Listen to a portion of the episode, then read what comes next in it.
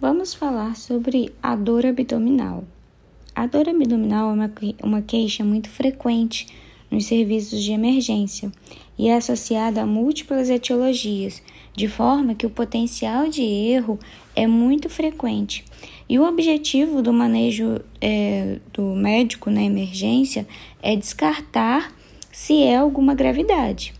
Então, uma história detalhada, um exame físico minucioso são etapas primordiais no manejo do diagnóstico e não devem ser esquecidos.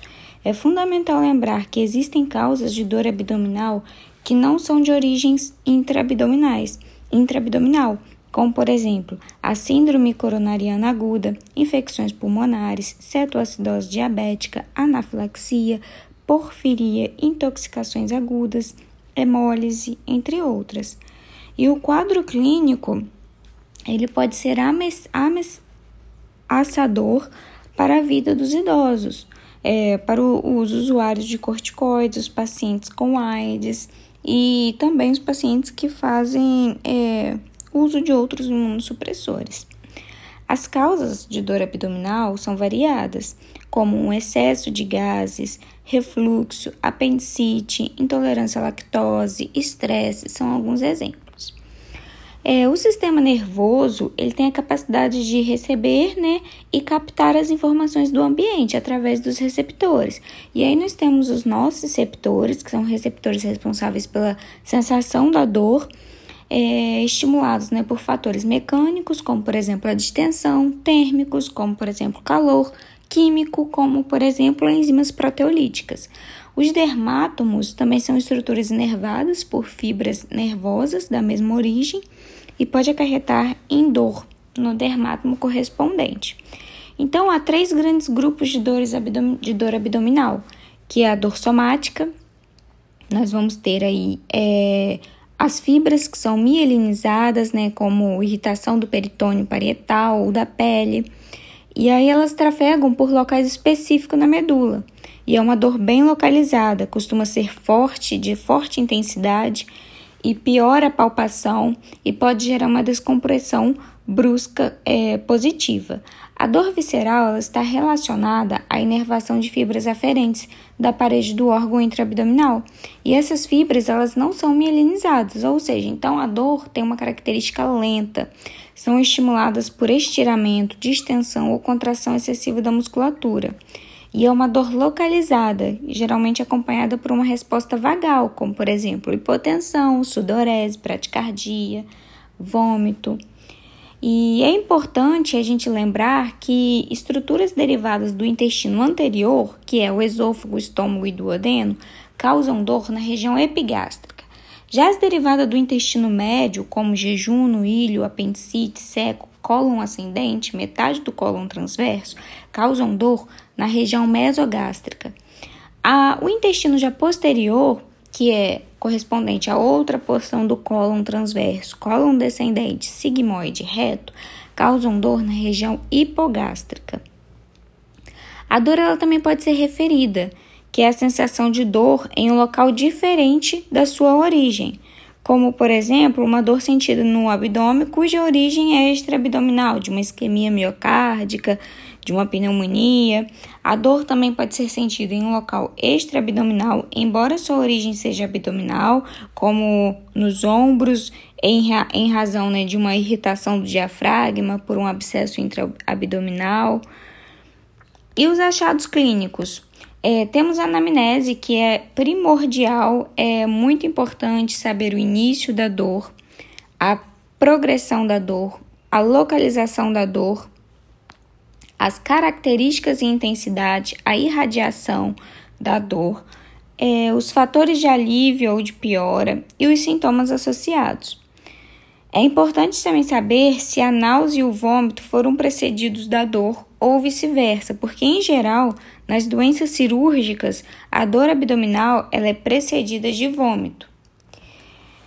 Na história pregressa, devemos perguntar sobre todos os episódios prévios de dor abdominal, e, e presença de outras doenças que podem apontar né, causas específicas, como anemia falciforme, é, diabetes com cetoacidose, sobre cirurgias, É, enfim, toda a história pregressa, história social e o exame físico. No exame físico é importante é, se atentar aos sinais vitais, à aparência do paciente, né? É, ao exame cardíaco e pulmonar, na inspeção, ao escuta antes da palpação.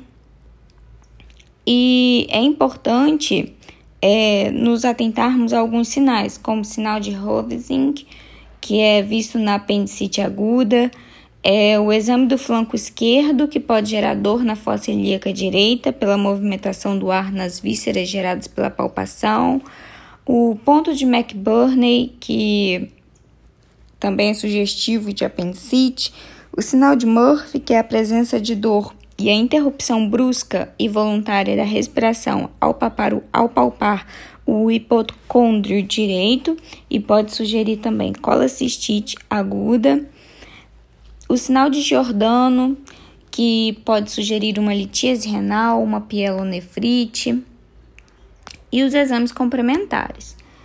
Nos exames complementares, é importante né, o hemograma completo, completo para caso de anemia.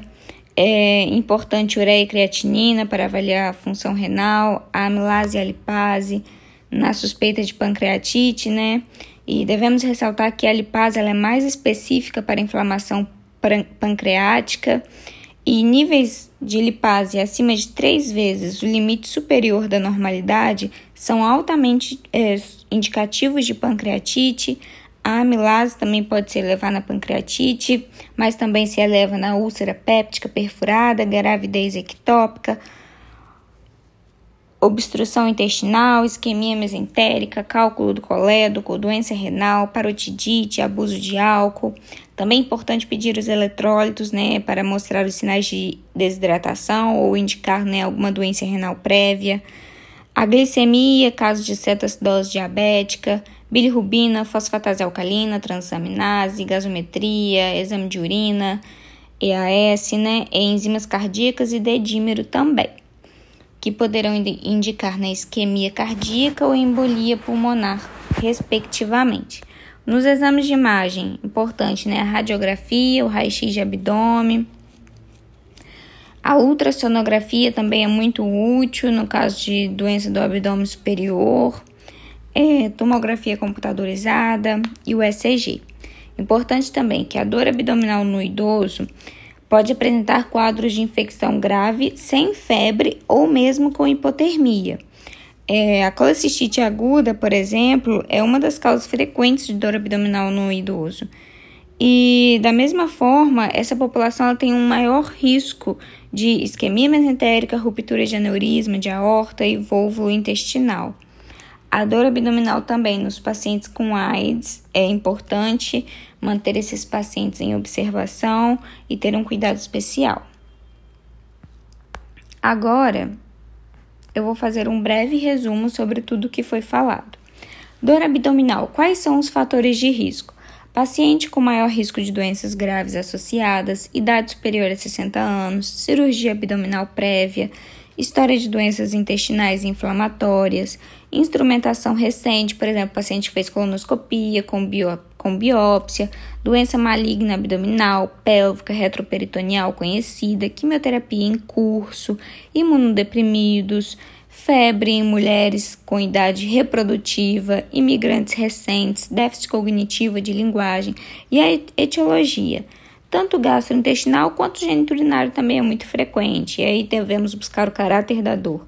A dor visceral, ela cursa com fibras aferentes de órgãos intraabdominais, vísceras ocas, é difícil localizar, tem uma distensão de órgãos por fluido, fluidos e gás ou cápsula de sangue, massa e abscesso, curso na linha média. Já a dor somática, por exemplo, temos a irritação do peritônio parietal, é de forte intensidade, é positiva na descompressão brusca e costuma é, ser, como falado, por uma irritação do peritônio parietal. Já a dor referida é uma dor diferente do seu local de origem. E aí, na abordagem diagnóstica, é importante a avaliação e a estabilização do paciente, sinais de depressão volêmica, instabilidade hemodinâmica, presença de líquido livre na cavidade e os achados principais, como a anamnese é o padrão ouro, é muito importante uma HDA detalhada. Os sinais de alarme é quando o paciente possui uma má perfusão periférica ou instabilidade hemodinâmica, fatores de risco, início da gravidez, sinais de irritação peritoneal quando a descompressão brusca é positiva, etilismo, vômitos associados.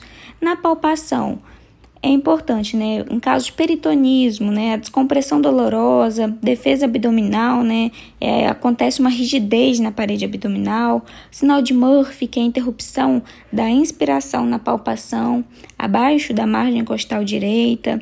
O sinal de Rovsink, Rovsink dor apendicular. Sinal de Giordano em caso de pielonefrite ou litíase renal, ponto de McBurney em caso de apendicite, sinal de chandelier, que é em caso de doenças inflamatórias. E uma observação em caso do paciente apresente uma prece malmetana, que é sugestivo de pancreatite, o paciente imóvel, por exemplo, na peritonite, exaltação da peristalse em caso de gastroenterite ou obstrução intestinal, e quando o paciente não possui ruídos, ruídos hidroaéreos, sugerindo um quadro de ilho paralítico e peritonite. Nos exames complementares, importante lipase e amilase em caso de pancreatite, lembrando que a lipase é preferível à amilase. Beta-HCG também em caso de gestação, gestação preense ectópica. Mola hidatiliforme, idatiforme. Marcadores de função e lesão hepática, como no caso das hepatites, colecistites, colangite.